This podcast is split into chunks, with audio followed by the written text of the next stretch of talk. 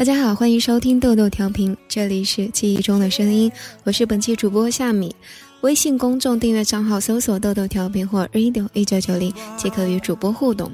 那今天的节目呢，跟大家分享一篇文章：弯路里不仅有风景，更可能是被忽视的近路。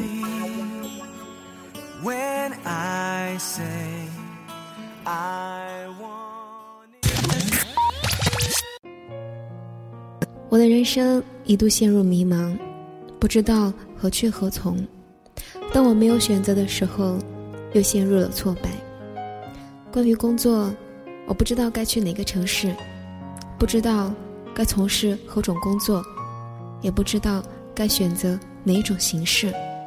我想要去云贵地区当一个普通的老师，过着悠闲的生活，接待着四方的来客。我还想做一个专职的专家。把我见到的每一个故事都用文字记录。我想留在大北京创业，无悔青春，这么一下自己。我想进入一个大单位，工作稳定，积攒点钱。我也想老老实实当个心理咨询师，救人于苦海。我想去考个中国哲学的学位，传播国学。我想去把心里用到的家庭教育。投身于中国的父母教育，我想做的那么多，可是我不知道哪一条路才是对的。于是这些年，我做了两件事情：换目标，顺带着换工作，纠结下要不要去做。弯路里不仅有风景，更可能是被忽视的近路。我还挣扎在线上，并且。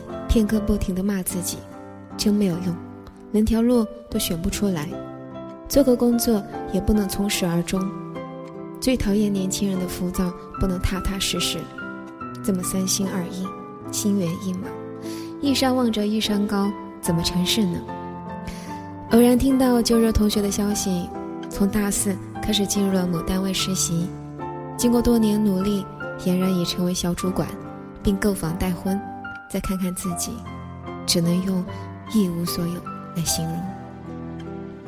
关于感情也是如此，好感无数姑娘，幻想着跟每个人相伴终生会是怎样，然后又开始纠结，在无数开始与止前不徘徊，最后又都以挣扎不是够爱而终结。最可怕的，原来不是找不到对象，而是根本就不确定。要不要跟一个人走到尽头？我彷徨到根本不知道自己要什么。有时候觉得应该找个勤劳善良的姑娘相伴，有时候觉得应该找一个成熟知性的姑娘为伍，有时候觉得不要把自己弄得过于高尚而忽视外表的美丽，结果总是挑三拣四，一无所获，然后受尽无数人的指责。其中过程的自责，并不比工作的迷茫差。我多想找一个中意的姑娘相伴到老，可是我始终定义不出什么是中意。朋友都说我不该挑剔，我也想随遇而安，找一个凑合到老就好了。想到至少还有五十年的婚姻要走，要怎么有不满意的时候无动于衷？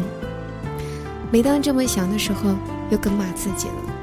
身边的人都陆续的发来结婚的请帖，而自己依然心属漂泊，不禁觉得自己的心理问题极其严重，于是总以工作忙等理由拒绝参加一个又一个的婚宴，于是更加迷茫、孤独、挫败、无助、抑郁，不是感叹生不逢时，而是感叹自己无能，知识可以弥补，经验可以累积。人脉可以搭建，但是路都选不出来，该是怎样一种自虐？我很想凑合，随便找件事儿干到底吧，随便找个姑娘就去追吧。我难过的是，这个随便我也都选不出来。更加悲惨的是，我是个心理工作者，自己都这样了，如何抚慰别人？也正是因为。我是一个心理工作者，让我陆续对这个问题豁开了口。因为无数人来问我迷茫的问题，才让我开始反思自己的问题，开始自我疗愈。一个在外企工作了十年的男人，不知该不该辞职，不知该如何去应对工作。十年来，他从毕业到现在，就一直在这个单位里，成为了一颗螺丝钉，在这个钉眼上做到了极致。但是十年来并不快乐。他不想继续这种为生存而工作的状态，他明白了，人生应该去做自己真正热爱的事儿。可是，人生开始迈向四十，走了还会有什么？从而感到不惑，只有更多困惑。他宁愿刚出校门的时候多摸索几年，至少见识过、选择过，也就不会有这十年的弯路。当我提醒他，他在大众的眼里算是成功、爱坚持的时候，他笑了。人生迷茫和不快乐到此，别人怎么看得到？后来我们探索到，他正是太在乎别人说他不坚持、浮躁，所以才选择了一待十年。我一直以为他走的是直路，在他眼里，那都成为了巨大的弯路。一个结婚三年的女人，带着天真无邪的孩子，更加迷茫。她不知道这段婚姻是对是错。她说，两个人就是平行线。他对她很好，给她钱花，但是感觉全错了。他疲于工作，疏于家庭。他喜欢文艺，他热爱工程。他连争论都没有，无法有共同的兴趣。他说，他对于婚姻的唯一期待就是。有一个懂我的人，可是现在只有一个给我钱花的人。他说钱他自己也会赚，他不知道自己怎么应对这段婚姻。听说了身边的小情侣们多么安于贫穷，但志同道合。他跟某单位某个小五岁的小伙伴聊得来，他感到绝望。一方面恨自己不该对于婚姻在无知的时候仓促，一方面。更恨自己在围城中还心猿意马，不够忠诚。我听到很多悔意、自责、不满，伴随着当下的迷茫，感慨万千。当人不满意现状的时候，就会想改变，想改变，却又很少的人能够明确的知道自己想要什么。明确的人又不知道自己该不该去按照内心的想法去做，敢做的人。又不知道要该从何做起，迷茫就像空气一样，无处不充斥着这个城市里面的人，尤其是年轻人。人只能知道过去，终究不知道未来，于是未来就充满了不确定性。除非到发生的那一刻，你难以预见到结果，所以就会充满了不安，不知道结果是好是坏。即使可以预见了，你又不可能再去确定另外一种选择会是怎样，然后又假设另一种选择也很好，继而自责。或许人最想要的就是我能知道明天会有什么结果，并且确定这个结果在众多选择当中是最好的。可是，上帝都做不到，于是人就发明了神奇的武器。来做上帝做不到的事情，那这个武器就是规条。人们用固有的思维来预测未来，比如对我而言，我认为稳定的、专一的，现在就确定的，从头坚持到尾的，这才是好的；而频繁换工作及方向，迟疑不肯迈出脚步，不肯确定要走的路，这些都是坏的。我假设了前一种有一个好结果，后一种是被人唾弃的，而另一种人则是用另一种规条来后悔。多尝试，多见识，敢于比较，勇于放弃，忠于内心就是好的。而死板、隔手，明知不适合却还在坚持，明知错了还在固执，就是坏的。我突然觉得这种人应该打一架，把对方掐死。你嘚瑟什么？这么不珍惜自己的优秀。你不知道，弯路的风景美，还是直路的风景美？都说少走了弯路，却错过了风景。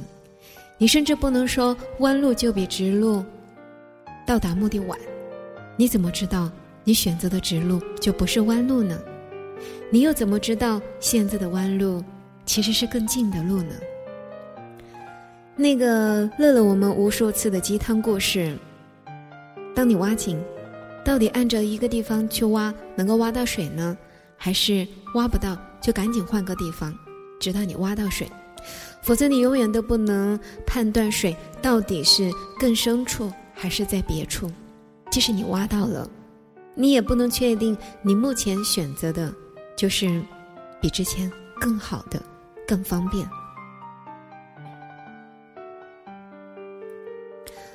我们不能去判断，到底哪一种生活观是好，哪一种生活观是坏。优秀的射手可以把箭直射靶心。是一种勇士，他付出了你难以想象的艰辛。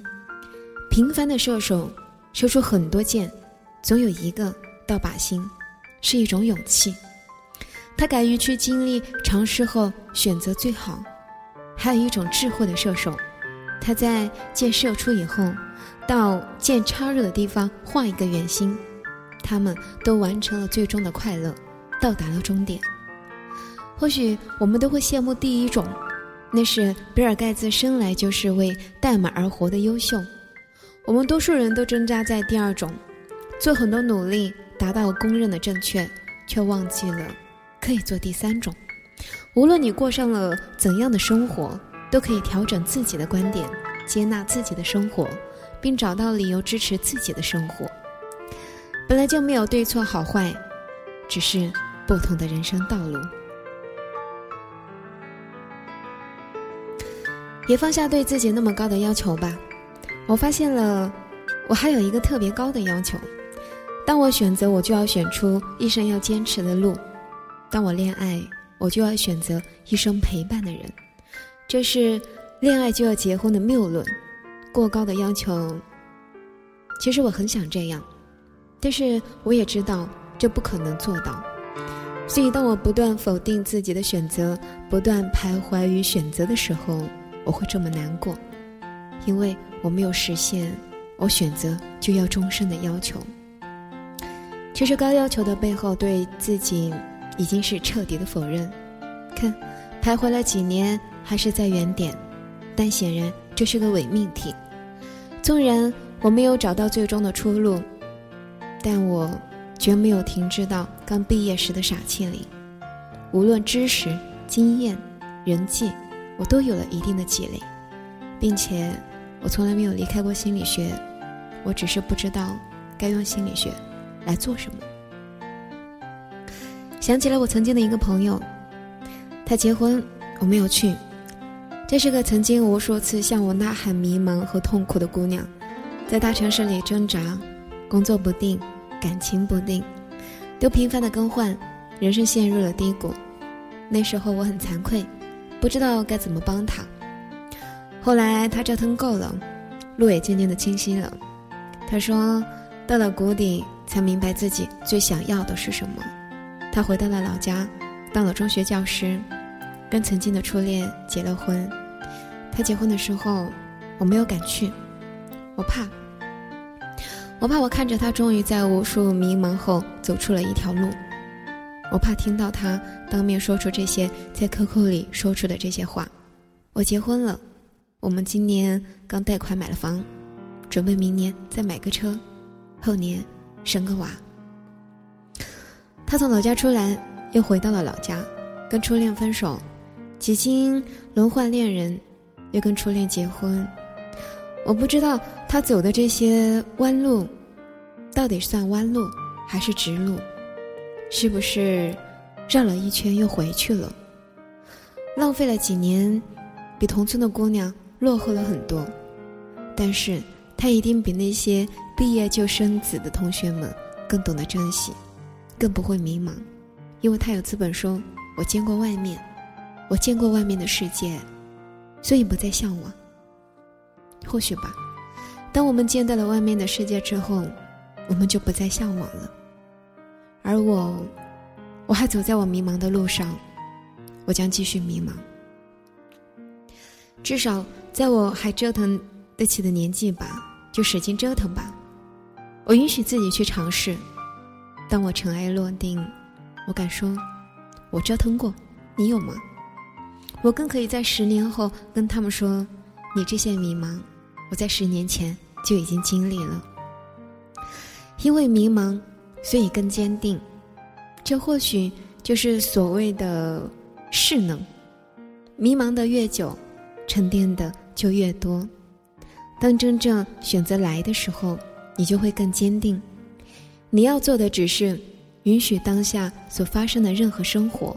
如果你不喜欢，你可以坚持或者放弃，这都很好，不必生活着一种，然后又向往着另一种。因为接纳生活以他的方式呈现给你，弯路里不仅有风景，更可能是被忽视的近路。何况你还在可能的路上收获另外的风景。成功，勇敢的向前冲，天生我材必有用，你是最棒的，哼！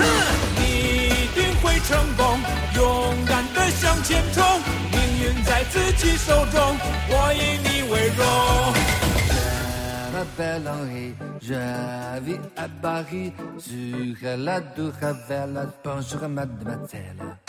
Avec ma maman, je mange des croissants. Comment tu t'appelles? Bonsoir, mademoiselle.